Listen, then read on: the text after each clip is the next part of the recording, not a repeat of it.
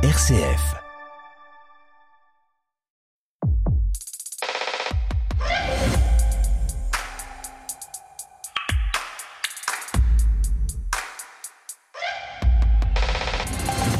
Bonjour à tous et bienvenue dans Effervescence, le magazine de l'étonnement culturel.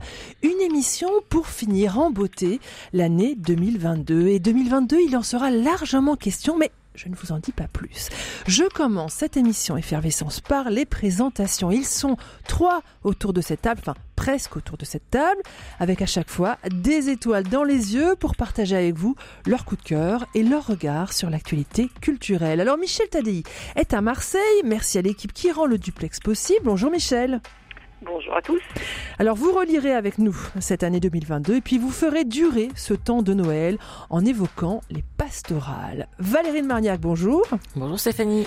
Alors vous, vous regarderez 2022 euh, avec des yeux plus cinéphiles que jamais, hein, mais vous laisserez un moment les cinémas de côté pour nous faire découvrir Léon Bonvin, un peintre que l'on peut voir en ce moment à le Custodia Academy, c'est ça? La Fondation Custodia. La Fondation Custodia, c'est à Paris. Enfin, François Hénina, bonjour. Bonjour Stéphanie.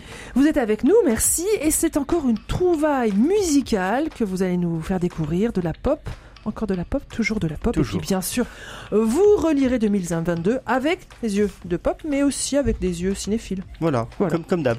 Et voilà, Michel, Valérie, François, tout le monde est prêt pour terminer 2022. Effervescence, c'est parti. Effervescence, une émission présentée par Stéphanie Gallet. C'est donc la dernière émission de l'année, un moment propice aux rétrospectives. Et pour renouveler l'exercice, je me suis demandé ce que donnerait 2022 si on en dressait un portrait chinois. Oui, vous savez, si 2022 était une BD, si 2022 était un film, si 2022 était une chanson. Alors un portrait chinois euh, côté culture, hein, on est dans effervescence, une façon de rattraper ce qu'on avait un peu oublié, ce dont on ne vous avait pas parlé, mais surtout de saisir une époque, hein, ce qui nous a marqué, ces histoires, ces mélodies, ces images qui nous trottent encore en tête. J'ai donc demandé aux chroniqueurs de fouiller dans leurs tablettes et de nous ressortir le meilleur de cette année, en chanson, en film, en livre, enfin tout ce que vous voudrez. Alors, on va commencer avec vous, Valérie, mais je sais que Michel nous rejoindra. Si 2022 était une couleur, ce serait le bleu, assurément? Ah bah voilà, vous avez répondu. Donc si c'était une couleur, le bleu. Bah, le bleu, bah, c'est le bleu évidemment de- d'Avatar. C'est vrai que l'année finit avec ce film euh, qui euh, redonne un peu espoir au, cinéma, mais au-delà de ça, c'est un, une œuvre. euh, Enfin, c'est la suite donc de- de- d'un premier d'un premier opus. Et les deux sont deux œuvres majeures de James Cameron. Alors le bleu, bah c'est Euh, là, on, on passe en fait du bleu sombre de la forêt de Pandora au bleu aquatique du, peuple de la mer, et puis les personnages tout de bleu peint de, de- des pieds à la tête. Bah, c'est le bleu indigo des navis au bleu turquoise des Metcaïna, le nouveau peuple, voilà, qu'on peut découvrir sur, sur le grand écran. En tout cas, c'est une. Pourquoi c'est aussi marquant? Je pense que c'est une expérience euh, vraiment visuelle et sensorielle qui est, qui est qui est vraiment immersive, qui est pas sans rappeler celle de Luc Besson. On pense évidemment au Grand Bleu. Je pense que l'un comme l'autre, d'ailleurs, ce sont deux des films presque addictifs que des spectateurs allaient voir plusieurs fois. Euh, je pense qu'il y a quelque chose qui est de l'ordre de, on- qui doit rejoindre un peu le liquide amniotique. Je pense quand on va euh, comme ça euh, plonger avec eux dans le dans les fonds dans les fonds euh, marins. Et puis euh, ça m'a donné aussi envie de réfléchir à d'autres films autour du bleu. Je me disais que ceux-là aussi, ils étaient, ils finissaient mieux que d'autres films parce que le bleu d'habitude fait plutôt référence à, à la mélancolie, au blues, et à la tristesse. Je sais pas si vous vous souvenez dans Vice Versa par exemple, où chaque petit bonhomme de couleur avait été un- une émotion. Le bleu était la tristesse. Ben, Avatar, c'est tout le contraire. Donc, euh, je trouve que c'est un- un beau, une belle couleur pour euh, pour résumer la- la- la- l'année et surtout le film finit mieux que Pierrot le fou, hein, autre personnage peint en bleu, voilà dont on se souvient.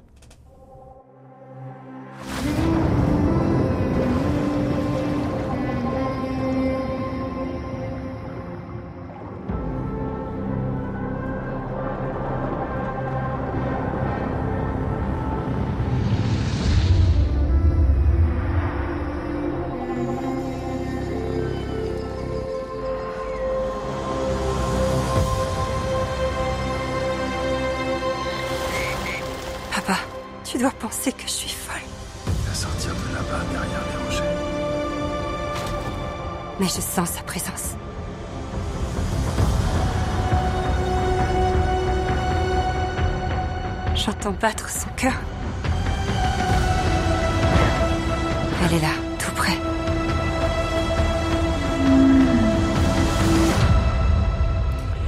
Michel, vous êtes bien d'accord hein, Si 2022 était un film, assurément, ce serait Avatar? Assurément, ce serait Avatar. Alors, pas pour euh, l'histoire, pas pour le scénario, pas pour la couleur, mais parce que ça ouvre des perspectives sur euh, ce que pourrait être le cinéma de demain, euh, avec cette nouvelle technologie que James Cameron a, a imaginée, qui n'est plus du tout la, la, ce qu'il avait fait pour le premier Avatar, qui va au-delà de ça. Alors c'est pour cela que ce, il a surtout conçu pour les salles de cinéma et pas simplement pour être projeté après euh, dans, un, dans son salon. Hein. Euh, et cette technologie, c'est quelque chose qui mêle à la fois euh, la façon de filmer, puisque au lieu d'être les scènes sous l'eau, surtout au lieu d'être en 24 images secondes, c'est en 48 images secondes pour donner de la fluidité, parce que ce qui se passe sous l'eau, et on le voit bien lorsque pour ceux qui plongent, euh, on n'a pas la même perception euh, des choses, la même perception du monde, et là, on a vraiment l'impression d'avoir la fluidité de l'eau, d'avoir les la déformation aussi sur la peau. Hein. La peau n'est pas la même quand on est sous l'eau que lorsqu'on est à l'extérieur, et tout ça, c'est parce que au-delà de motion picture, comme on dit. Hein. Il, il est allé euh, bien plus loin. Il a, il testé, ça lui a pris des années, depuis la fin du, premier Avatar, il a essayé de, faire ça, et, et là c'est quelque chose qui va révolutionner sans doute la façon de filmer, peut-être pas toujours sous l'eau bien sûr, mais pour d'autres choses. Et moi c'est surtout ça qui m'a intéressé. J'ai vu ce film plus comme une performance technique, mais aussi pour autre chose, mais surtout pour la performance technique et euh, pour le, le, le, tout ce qu'il a pu faire pendant cinq ans où il a essayé de développer toutes ces techniques et il y est arrivé. Et je pense que James Cameron, de ce point de vue-là, va révolutionner la façon de, de filmer maintenant. On filmera plus pareil depuis à partir de d'Avatar 2. François, alors pour vous, si 2022 était un film, on est loin de ce bleu euh, de James Cameron et d'Avatar. Hein. Vous avez choisi Les Passagers de la Nuit, c'est un film qui est sorti en, en, mai dernier. On en avait parlé dans Effervescence, un petit rappel. Les Passagers de la Nuit m'est tout cher. Nous sommes le 10 mai, c'est Vanda Dorval qui vous accompagne cette nuit encore jusqu'à 4 heures du matin. Et donc vous êtes une inconditionnelle de l'émission? Oui. Et pourquoi reprendre le travail maintenant alors? Je me suis séparée de mon mari. Enfin, il est parti. Je comprends. Mais comment tu vas faire? T'as jamais travaillé? Merci. Je suis désolé, c'est pas ce que je voulais dire. Tu appuies sur le 3. Ce soir, nous avons une nouvelle visiteuse. Quel est votre prénom? Taloula. Vous avez quel âge? 18 ans. Et vous vivez où depuis que vous êtes à Paris? Des chambres d'hôtel ou, ou des squats. Alors, une histoire de rencontre autour d'une émission de radio de nuit un film de Michael Herr où se croisent Emmanuel Béard, Charles Gainsbourg. Alors pourquoi ce film pour représenter 2022 oui, Charlotte Gainsbourg et une toute jeune actrice, euh, Noé Habitat, mm. euh, qui est extraordinaire. Euh, pourquoi? Alors, je, je, crois que c'est un, c'est vraiment un film de, de, la nostalgie des années 80. Euh, qui m'a évidemment profondément touché, c'était c'était ma jeunesse.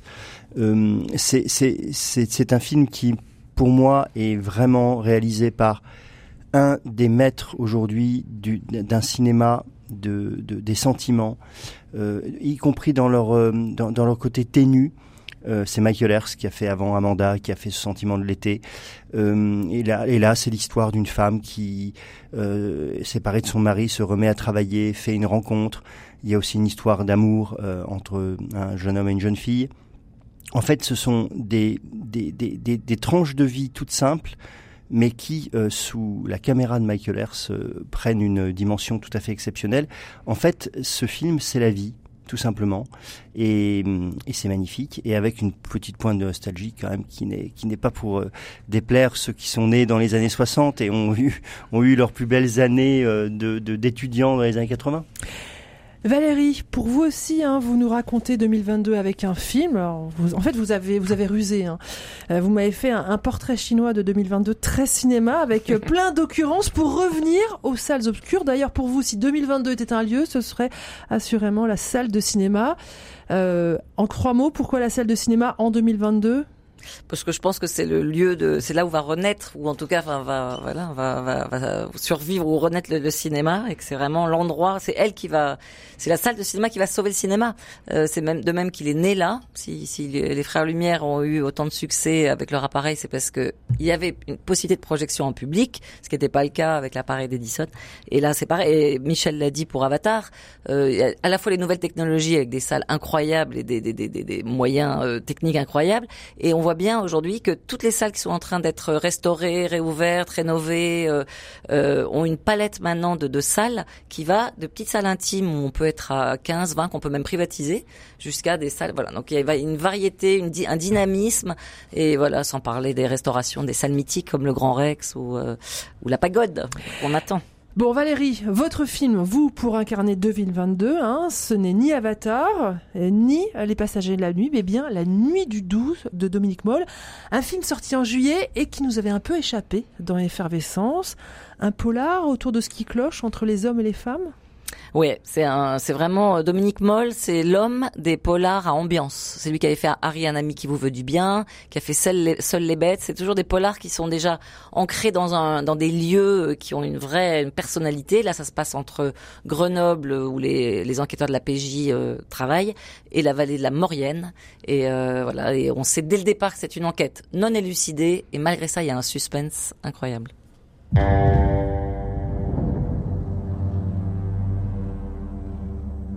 Vous faisiez quoi dans la nuit du 12 octobre? Est-ce que Clara avait des ennuis? Elle tombait facilement amoureuse. Vous voulez toujours que je sorte le grand jeu, elle faisait la princesse. Elle aimait bien mon côté euh, animal. On baisait fort. Tu sais de quoi elle est morte, Clara? Elle a été brûlée vive. Moi, je trouve quand même que ça sent la punition. La jalousie, c'est un levier énorme. On fait un boulot bizarre quand même. On interroge les gens, on fouille dans leurs affaires, on écoute leurs conversations et on écrit des rapports, des rapports et des rapports. C'est ça.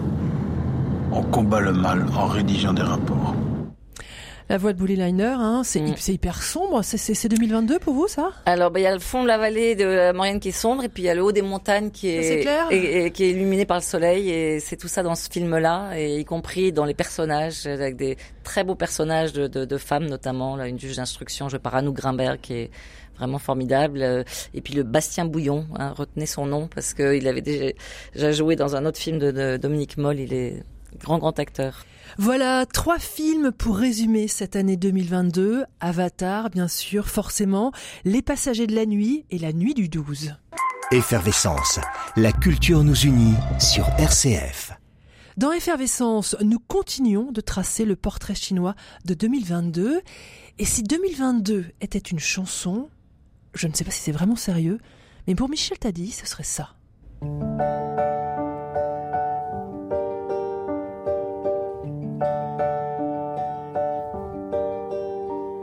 Tu sais, c'est clair, c'est comme une pluie d'étoiles. Je sais, la nuit quand la lune se dévoile, que mon cœur n'est pas fait de glace.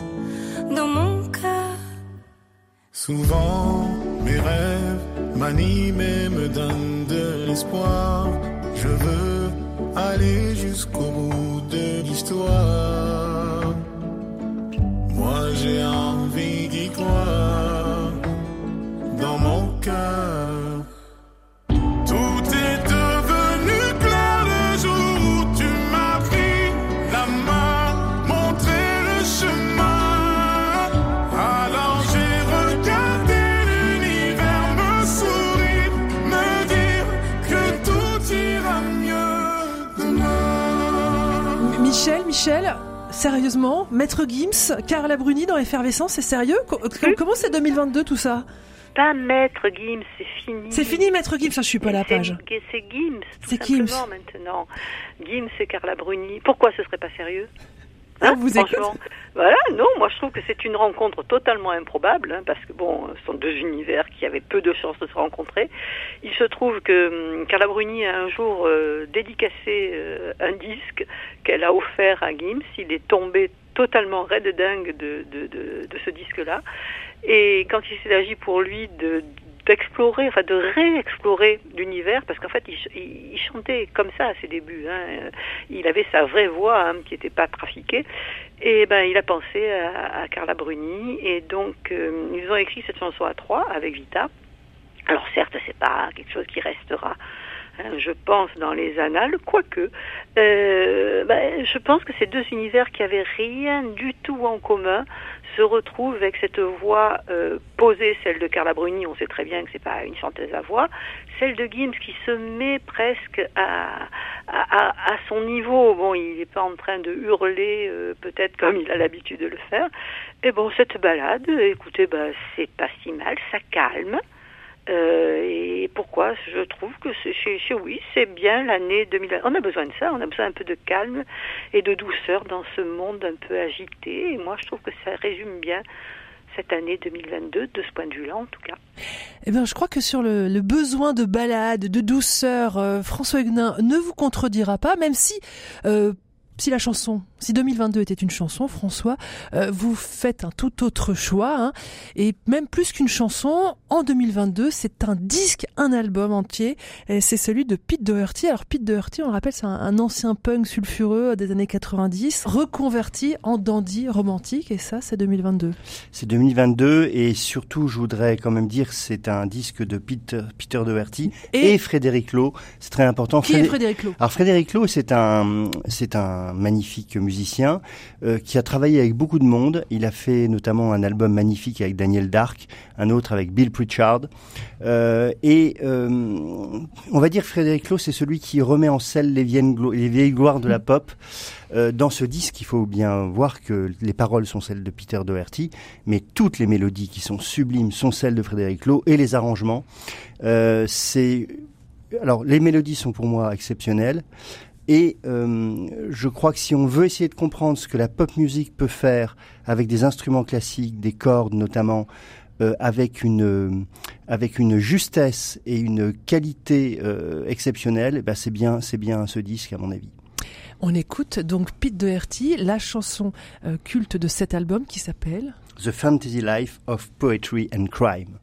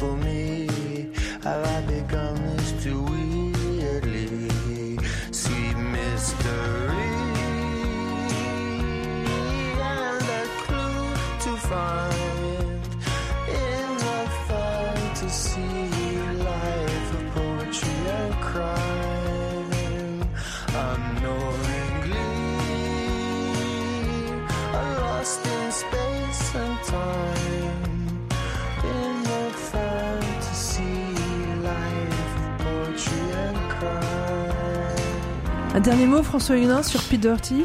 Oui, Arte a réalisé un magnifique film sur euh, justement Pete Doherty et Frédéric Lowe, enregistrant dans une magnifique maison au bord de la mer ses chansons. Euh, ça se voit, je crois, toujours en replay sur Arte, c'est merveilleux. Et on peut voir la qualité instrumentale euh, des, des, des, des musiciens qui sont avec eux, c'est formidable. Valérie, si notre année qui file ces derniers jours était une artiste, vous me diriez Anne Sylvestre. Alors là, pardon, excusez-moi, mais même Carla Bruni, c'est beaucoup plus 2022 qu'Anne Sylvestre. Moi, pour l'artiste 2022, je sais pas, j'aurais dit Pomme ou Juliette Armanet avec sa, sa tournée autour de son album Brûler le feu. Hein. Euh, que vient faire Anne Sylvestre en 2022 oui, alors j'aurais pu Armanet aussi. Hein. Mais Anne Sylvestre, parce qu'en fait, je trouve qu'on n'a jamais autant parlé d'elle que depuis qu'elle était C'est pas plus faux, c'est pas faux. Voilà. Et euh, elle est au générique de, de depuis elle est de, de, trois films majeurs avec des films des, des, des, des textes très différents. Euh, elle était euh, dans Antoinette dans les Cévennes avec euh, une fabulette et là cette année le film de Brisé avec les gens qui doutent qui est un peu son, son tube. Bah voilà, donc je trouve qu'elle est on le savait mais elle est elle rejoint vraiment avec des textes qui datent en général des années 60-70, vraiment l'air du temps. Elle parle de voilà de, de, de, à tous, à tous les âges et euh, elle a ce côté un peu universel et puis euh, aussi euh, une il y a une BD aussi qui est sortie avec 44 jeunes dessinatrices qui ont rendu hommage. Elle a quand même ce côté un peu euh, parole des femmes hein, avec un, un, album qui s'appelle Frangine qui est formidable. Donc voilà plein de belles belles choses autour de d'Anne Sylvestre. Allez, on écoute quelques notes d'une chanson qui s'appelle Texto que l'on trouve dans un album qui vient de sortir avec quelques titres inédits.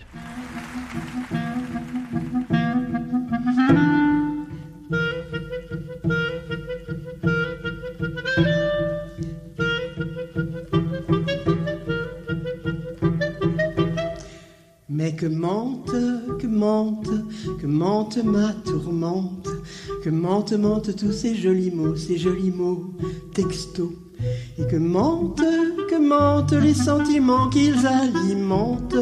On tape, tape, mais c'est du pipeau, ne reste que les mots. Réveille-toi, mon alouette, je n'ai que ton chant dans la tête. Tu es debout, c'est ton hibou qui dort sur la branche au-dessous. Réveille-toi, c'est ta rivière qui a fait le tour de la terre. Oh mon eau douce, mon eau de source, tes baisers roulent sur la mousse.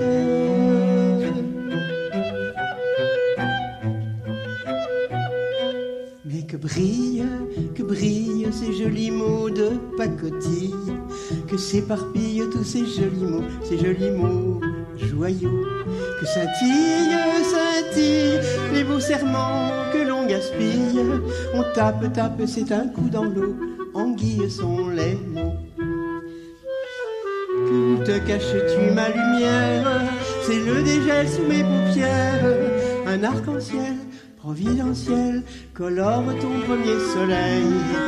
Où flambes-tu mon impatiente, ma filante, mon oubliante Sous ton sourire, la nuit chavire et les oiseaux sont en délire.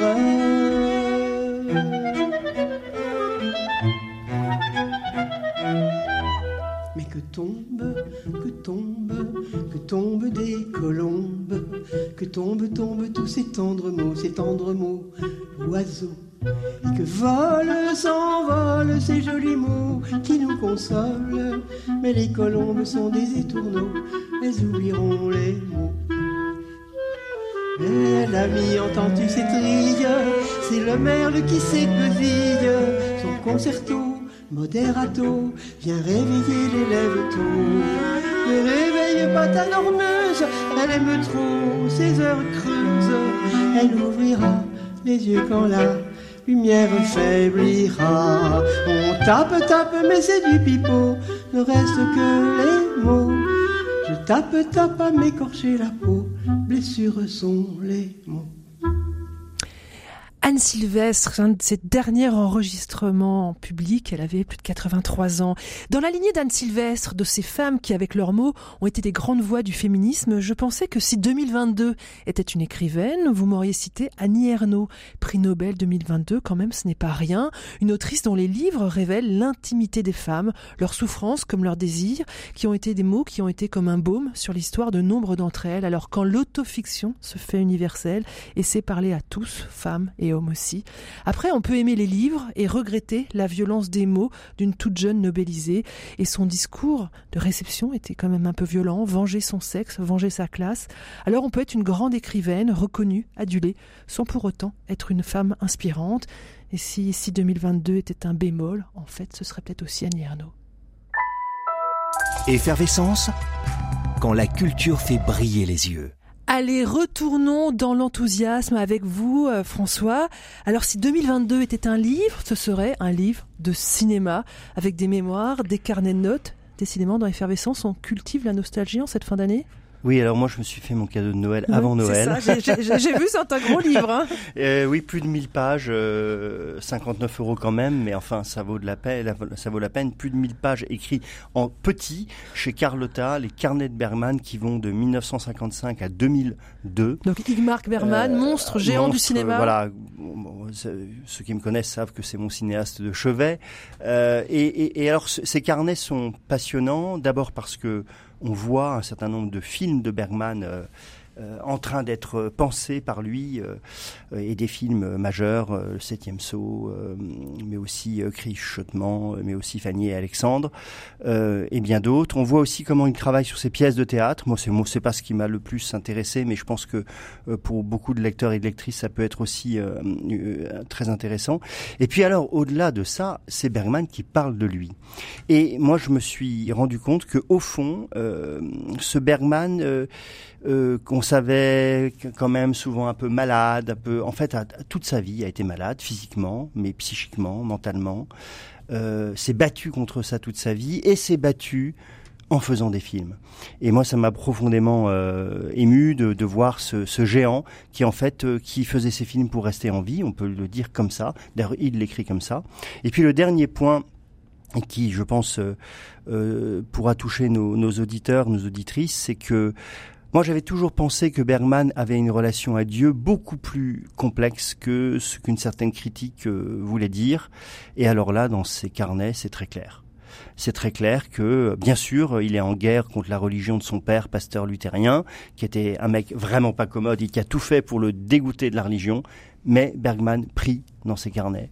Bergman a des a une relation complexe, euh, violente, mais vivante avec Dieu, et c'est quand même très important. Et en quoi François, Igmar Berman nous parle en 2022 alors euh, peut-être parce que justement euh, il est euh, voilà aujourd'hui parfois on est un petit peu dans des dans des registres il y a la religion d'un côté et puis il y a l'athéisme rationnel de l'autre. Bah, par exemple Bergman de ce point de vue-là montre que ces deux continents ne sont pas si séparés qu'on croit. Il nous montre qu'il y a une complexité dans l'humanité et il me semble qu'on a intérêt à mettre de la complexité dans l'humanité où euh, on a souvent tendance à mettre au contraire des choses trop simplistes. Igmar Bergman, Les Carnets, c'est chez Carlotta. Alors après le cinéma, eh bien forcément les séries, hein, car c'est vraiment le phénomène de ces dernières années, de cette année, l'explosion des plateformes et le lancement quasiment... Euh, quotidien, hebdomadaire, de nouvelles séries.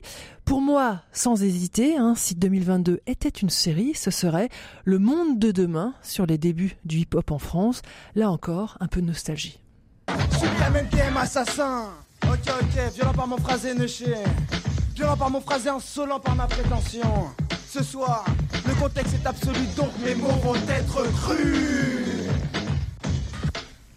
Mais pour vous, Michel Tadei, si 2022 était une série, et là encore vous nous surprenez, ce serait Friends.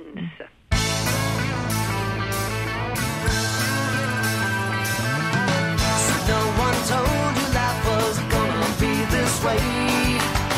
Your job's a joke, you broke. Your love life's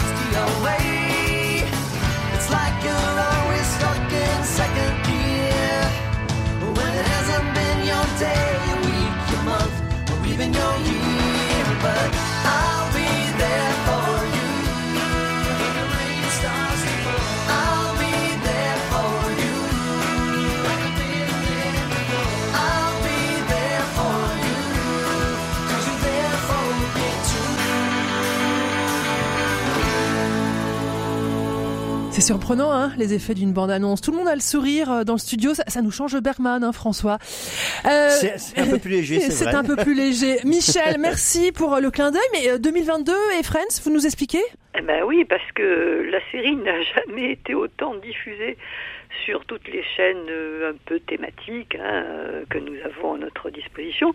La série s'est terminée en 2004. La diffusion s'est terminée aux États-Unis en 2004. Elle avait débuté en 1994, donc vous voyez, ça a duré 20 ans. Euh, il y a eu 236 épisodes. Bon, et euh, les aventures de, de, de, ses copains hein, dans deux appartements sur le même palier euh, de Joe, Chandler, Monica, Rachel et Ross euh, ben, a tenu en haleine euh, près de 50 millions de téléspectateurs par épisode aux États-Unis, c'est pas mal quand même.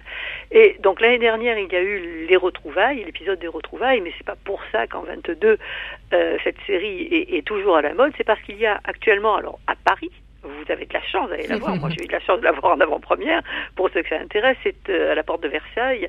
C'est une, une, exposition totalement immersive où on peut se faire photographier dans les décors de, de France, euh, où on peut déguster la nourriture que, que, que consomment euh, les, les, les, personnages hein, dans la série et où l'on peut aller essayer aussi les costumes. Alors il faut réserver, bon c'est tout un processus, on peut pas y aller comme ça, voilà, euh, mais ça vaut quand même la peine. Et puis surtout, surtout, euh, on peut aussi se rendre compte que euh, cette cette série a été euh, presque une influenceuse, on pourrait dire aujourd'hui, parce que tout le monde voulait s'habiller comme, comme dans Friends à l'époque, et finalement ça reste toujours un petit peu à la mode.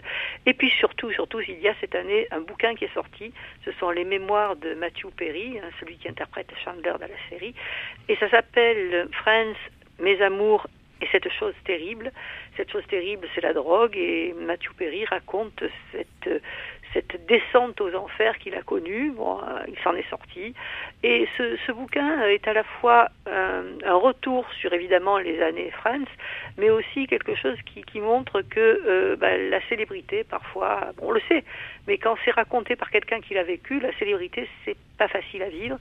On peut s'en sortir, la preuve, il s'en est sorti, euh, mais bon, voilà. Et donc tout ça fait que bah, France est plus que jamais d'actualité. Merci Michel. Alors si 2022 était une bande dessinée, là encore, hein, difficile de choisir, la production est pléthorique et les albums coup de cœur sont nombreux. J'ai un petit faible pour Les Pisli de Jérémy Moreau, publié chez Delcourt, les aventures d'une fratrie proche du burn-out qui suit une vieille dame amérindienne dans son retour en Alaska, 40 ans après avoir quitté sa terre natale. Un album magnifique, ancré dans la réalité du réchauffement climatique et porté par un souffle poétique et un graphisme aux couleurs pop.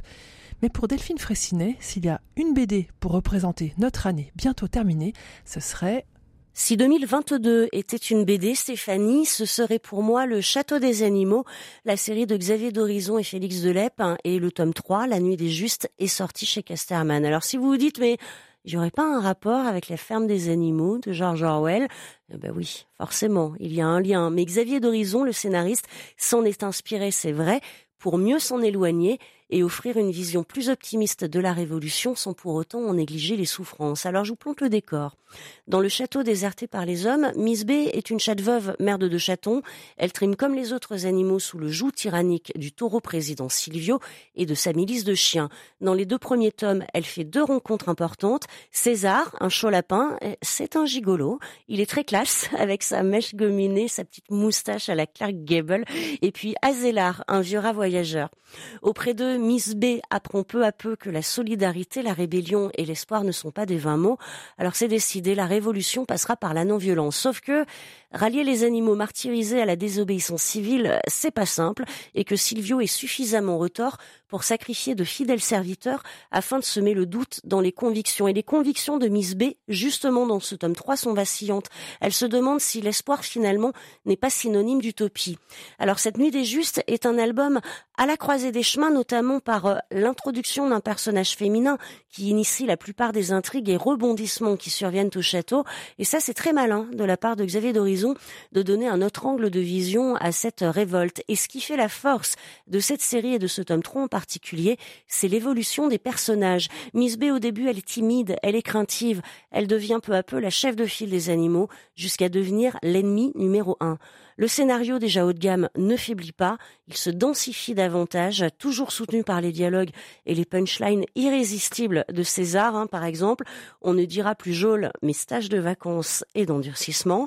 Les personnages principaux tourmentés sont encore plus attachants et cela tient bien sûr à la patte absolument sublime de Félix Delep. Admirez juste la couverture, et vous comprendrez.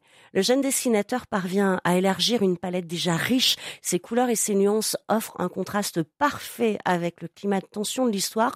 Bref, une réussite, à tel point qu'on se demande presque comment ils vont réussir encore à nous épater dans le quatrième et dernier tome. Merci Delphine d'être passée dans cette émission. Valérie, on a commencé avec vous, on termine avec vous. Si 2022 était un visage, moi je pensais que vous alliez me parler du président Zelensky à Cannes, mais pas du tout. Alors, euh, j'ai choisi plus euh, léger. Plus glamour, c'est ça? Plus glamour, voilà. Donc, euh, si je vous dis tapis rouge, paillettes et dos nu, je sais pas à qui vous pensez. Alors, peut-être pas Zelensky, mais moi, je pensais plutôt à Sharon Stone ou, ou Kate Blanchett. Et eh ben non, celui qui a électrisé le, le tapis rouge de Venise cette année, c'était le dos nu de Timothée Chalamet. Alors, voilà, pour moi, c'est un, un, un Les acteur... hommes peuvent se mettre au dos nu, François? Tout est possible aujourd'hui. Mais voilà, parce qu'en en fait, je trouve que c'est vraiment un acteur qui, qui fait bouger les lignes et qui change les regards et, euh, et qui défie vraiment les, les stéréotypes euh, euh, toxiques en fait. C'est-à-dire que oui, on peut être un sexe symbole masculin et arriver avec un dos nu. Donc il avait un Alors c'est peut-être parce que je suis pas un sexe symbole Mais masculin si, que je ne me mets jamais le dos nu. Vous êtes notre sexe symbole. voilà, Timothée Chalamet, le dos nu de Timothée Chalamet, c'était à Venise, c'est ça? À Venise, à la À- Mostra. À la Mostra, c'est le visage de l'année pour Valérie. Allez, fin de ce portrait chinois. Si vous voulez mettre vous aussi de l'ambiance au réveillon, bah vous savez à quel petit jeu vous pouvez vous prêter. Et en plus, hein, si vous en profitez pour faire un peu de pub pour Effervescence, qu'on peut écouter sur rcf.fr, mais également sur toutes les plateformes de podcast, car si 2022 était une émission... Ah non, j'arrête. Ça serait Effervescence, bien sûr. Allez, on termine avec ma chanson de 2022. Si 2022 était une chanson, je vous l'ai dit, ce serait... C'est la fin, le tout dernier matin, le tout dernier jasmin.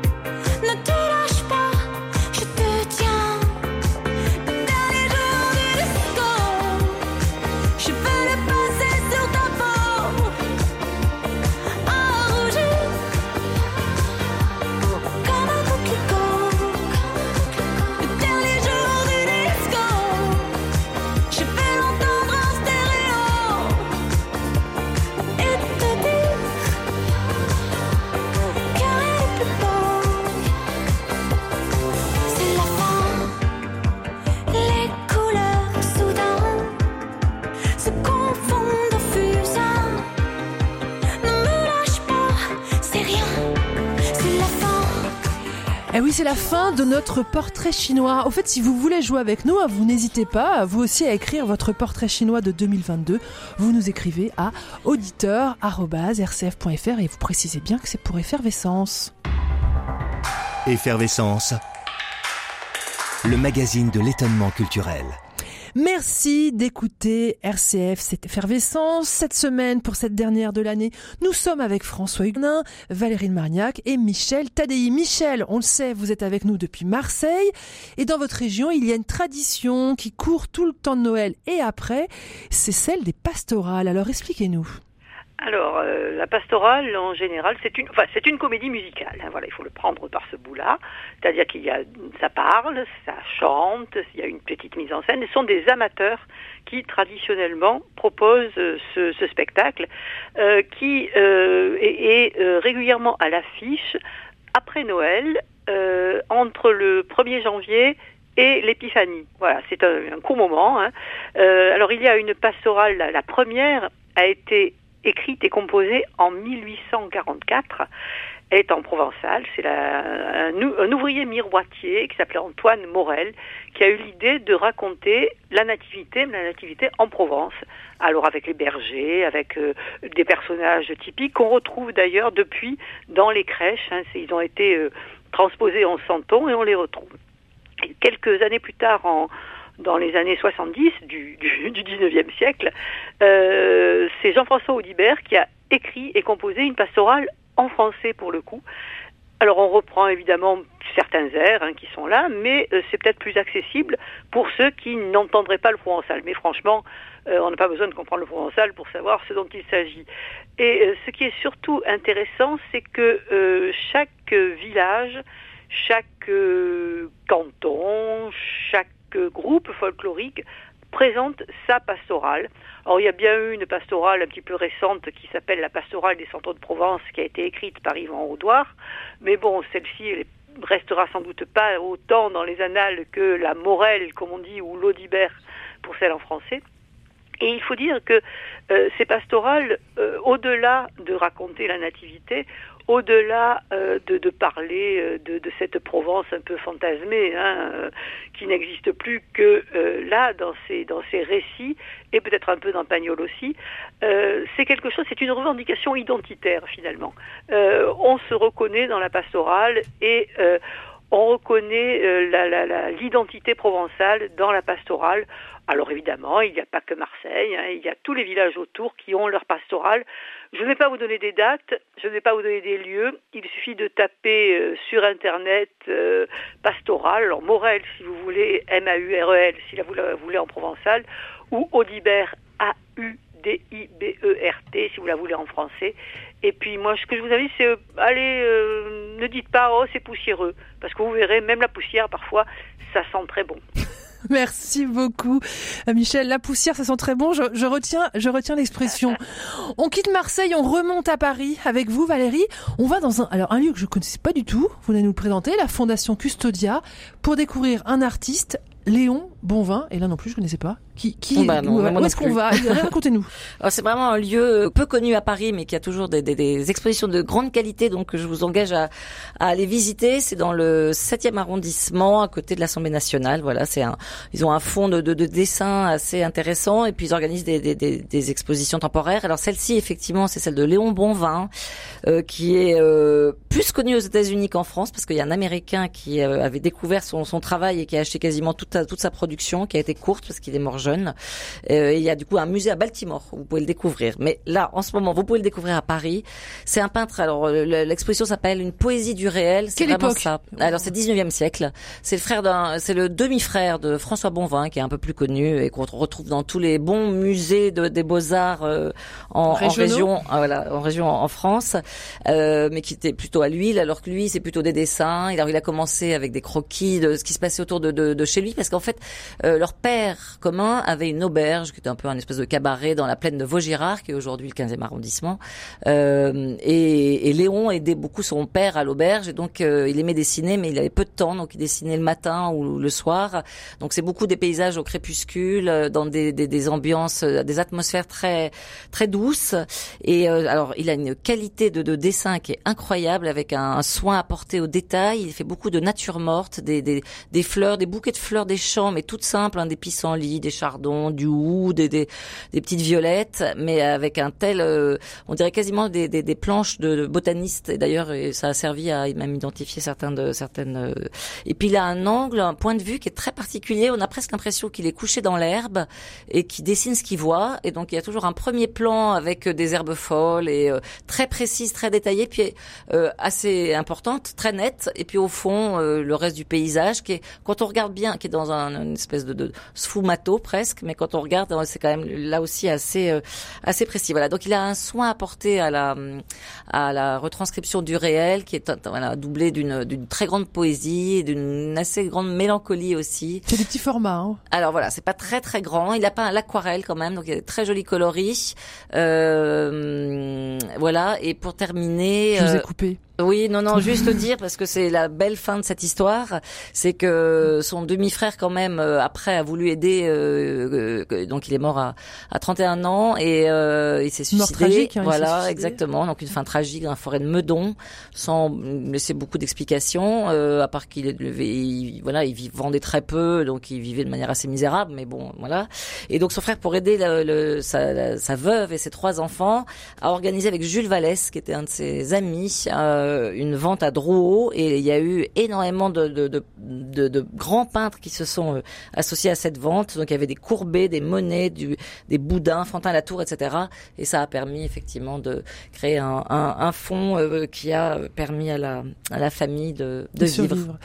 On retient son nom, Léo Bonvin, c'est à la Fondation Custodia. C'est où à Paris exactement? C'est à à côté de l'Assemblée nationale, euh, rue À rue Lille, le petit bout de la rue de Lille entre le boulevard Et Saint-Germain. c'est jusqu'à quand? Et c'est jusqu'en mars. Ouais.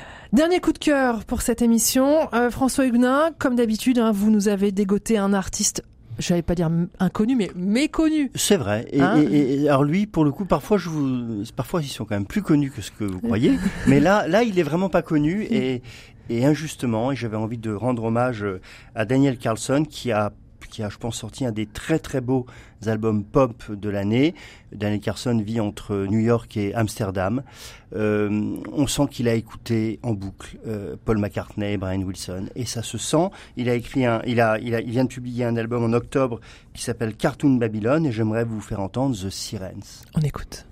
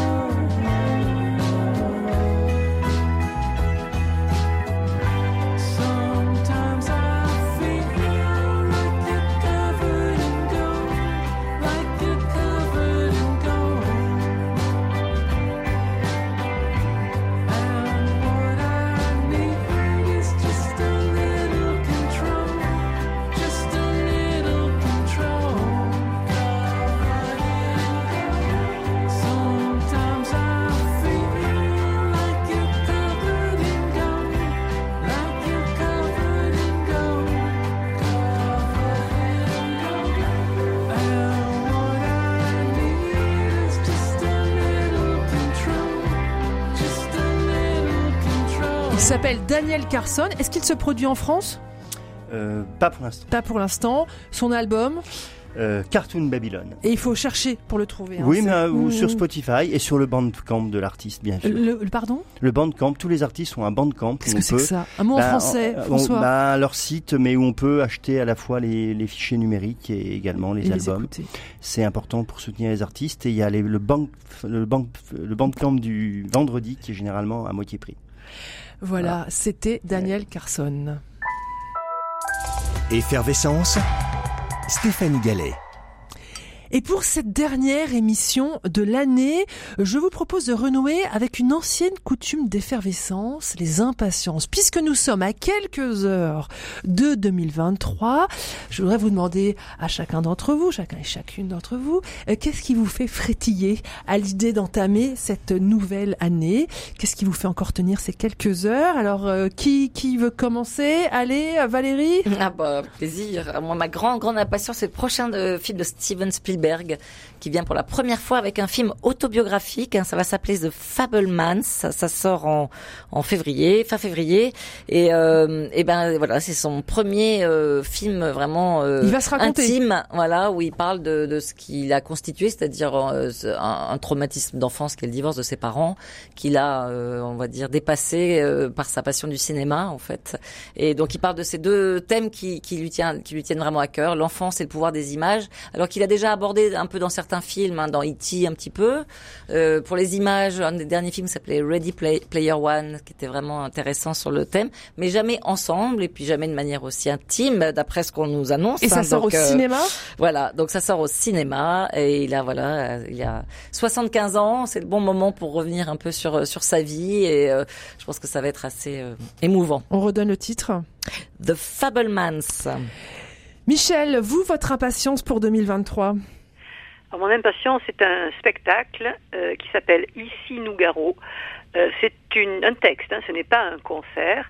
C'est interprété par euh, Grégory Montel, euh, que vous avez pu voir à la télévision dans 10% et puis dans d'autres euh, séries, dans d'autres téléfilms aussi.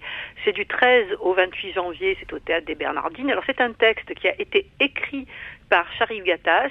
Euh, ça raconte l'histoire d'un d'un artiste qui, qui rêverait d'incarner Nougaro au cinéma, mais bon, qui va peut-être pas y arriver, mais qui a très envie de le faire, et donc il se passe en boucle les textes, les musiques, euh, et c'est surtout interprété non seulement par Grégory Montel, mais aussi avec euh, celui qui fut l'accordéoniste de Nougaro, Lionel Suarez, et donc tout ça, j'espère que ça va nous donner envie non seulement de réécouter Nougaro, mais peut-être aussi de trouver une façon de parler d'un artiste à travers la fascination qu'il peut exercer sur, euh, sur quelqu'un qui est fan euh, absolu et qui a très envie de l'incarner. Donc c'est du 13 euh, janvier au euh, 28 janvier au Théâtre des Bernardines à Marseille, évidemment. François Hunin, avec vous, c'est une impatience musicale également. C'est musical, oui. euh, voilà, je, je- j'ai hâte de voir euh, Blaubird en concert. Je vous avais euh, fait découvrir, je crois, la dernière fois cette euh, magnifique chanteuse Mm. euh, qui, voilà, que je vais avoir la chance de voir dans un cadre privé. Euh, voilà. euh, Un cadre privé, non, ça, il faut que vous nous en fait, il y, a expliquiez des ça. con- il, y a, il y a une, il y a une association qui organise à Paris et en, dans- en proche banlieue euh, des concerts en appartement. Il faut savoir que, euh, vu ce que sont payés les artistes quand ils font des concerts, c'est-à-dire une misère, euh, quand ils sont devant euh, 40 ou 50 personnes dans un lieu privé, ils gagnent autant que quand ils tournent. Euh, et ils ont le privilège de- de- d'avoir un public extrêmement réceptif. Euh, et puis pour le public qui vient, c'est les voir dans des circonstances un peu particulières, euh, très privilégiées, et puis souvent en version acoustique. Donc voilà, et donc je vais je vais pouvoir écouter Blaubird et ça va être une grande joie. Voilà. On, on- on retient Blaubird. C'est vrai que c'était une des jolies découvertes musicales de cette année. Et donc, ces, ces concerts privés, euh, si on fouille sur Internet, on trouvera l'association. C'est Oui, ça une association qui s'appelle Life is a Minestrone. Voilà. Pour recevoir des artistes chez soi. Moi, ça m'intéresse drôlement. Euh, merci beaucoup, François Huguenin. Eh bien voilà, c'est la fin de cette émission Effervescence, fin de cette année 2022. Merci pour votre fidélité. Merci également à la petite équipe qui cette semaine était à mes côtés. François Huguenin, Valérine Marniac et Michel Tadei à Marseille. Merci également à Pierre Samanos qui réalise cette émission et qui la supporte avec fidélité et constance. Je vous souhaite à toutes et à tous un bon passage de l'an. Revenez-nous en 2023, toujours aussi curieux, toujours aussi exigeant et toujours aussi bienveillant. L'équipe d'effervescence sera à vos côtés en 2023 pour continuer à partager avec vous tout ce qui fait briller nos yeux. Allez, une petite citation pour finir, une petite citation pour parler politique culturelle. Elle est signée Gims parce qu'il le vaut bien et que là, il a tellement raison. La thune que je donne aux impôts sert à faire briller la tour Eiffel. Allez, bon week-end à tous et rendez-vous en 2023.